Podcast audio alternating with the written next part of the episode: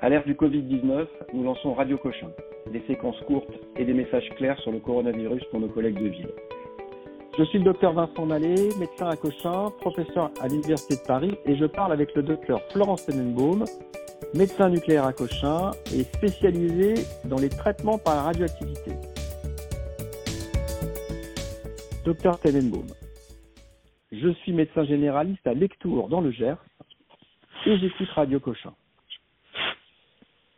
Je sais que vous vous intéressez aux techniques de communication et que vous aidez les gens à communiquer lorsqu'ils sont soumis à l'épreuve du Covid. Il se trouve que je consulte dans un EHPAD où il y a malheureusement une épidémie de Covid-19 et le service est bouclé.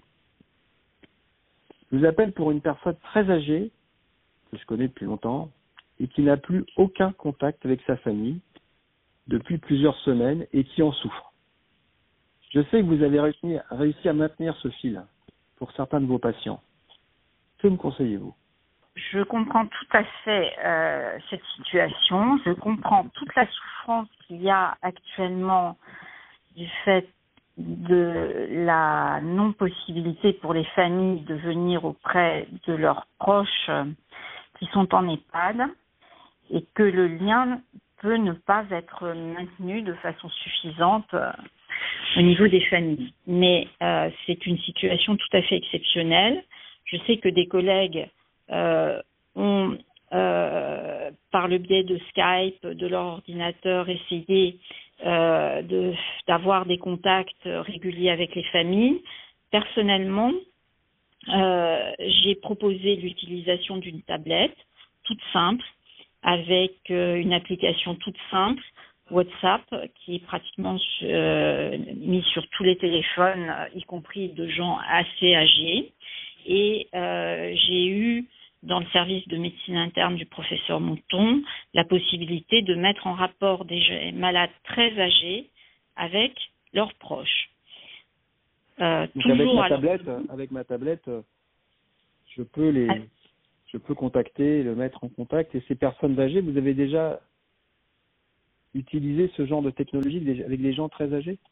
Tout à fait, puisque c'est moi qui fais le contact avec la famille. Je leur explique comment va se passer l'entretien.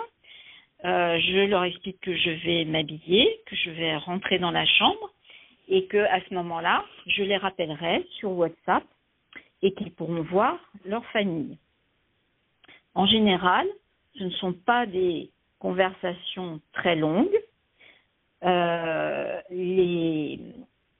euh, la famille voit son proche par rapport par le biais de la tablette le proche, le malade voit sa famille, un de ses enfants, ses petits-enfants, voire quatre personnes en même temps qui lui font, euh, qui lui parlent, pas tous en même temps, mais qui lui parlent. Ils peuvent lui montrer l'appartement, qui peuvent lui montrer le jardin euh, où il se trouve. Ils peuvent lui donner des nouvelles des amis ou d'autres personnes de la famille.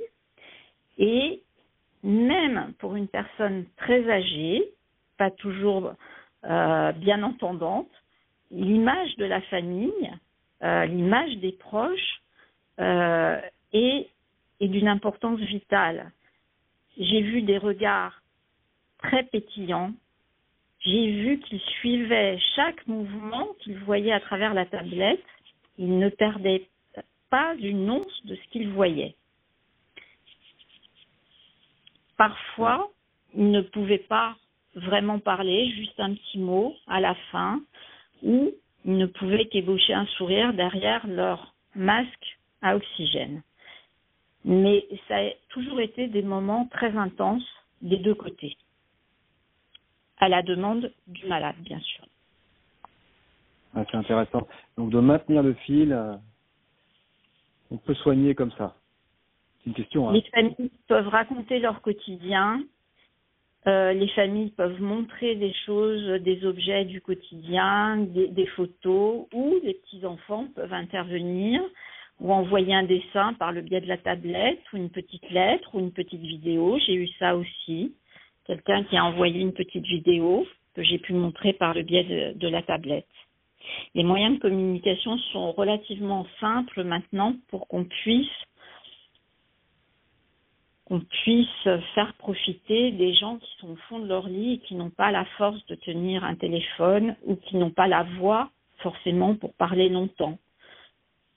Mais entendre la voix d'un proche ou le voir, c'est quelque chose qui, sans durer forcément très longtemps, mais répété deux, trois, quatre fois, peut amener à, à tenir j'ai vu une personne très âgée qui, lors de la première conversation, n'a pas souri à sa fille. À la deuxième, elle avait les yeux écarquillés. Et à la troisième, elle a ébauché un sourire. Pour moi, c'était déjà beaucoup. Elle est sortie. Elle est partie en maison de repos. Donc je vais, je vais acheter une tablette, je la donner aux infirmières de l'EHPAD et leur expliquer tout ce que vous me dites. Oui, en sachant que c'est du temps quand même à passer, donc il faut qu'elles puissent s'organiser. Elles vont vous écouter.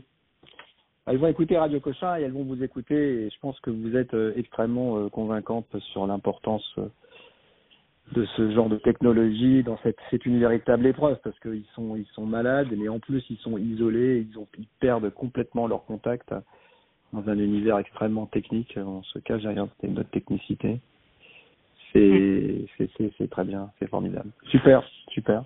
Merci beaucoup, docteur Tenenbaum. Est-ce que vous voulez faire passer un grand message pour votre cas Tout ça, c'est fait en concertation avec euh, mes collègues cliniciens.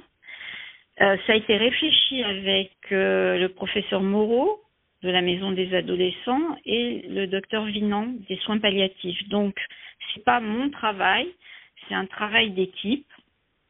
Et euh, j'ai j'ai beaucoup apprécié le fait qu'on soit imaginatif et surtout qu'à un moment donné, on fasse du sur-mesure. Vraiment, qu'on se mette à la portée du malade et faire ce qu'il y a de mieux à un moment donné pour lui. Parfait. Merci beaucoup, docteur Talenbaum. On vous souhaite bon courage. Et puis, si on a des questions euh, pour utiliser WhatsApp, on n'hésitera pas à vous appeler. vous avez tout compris.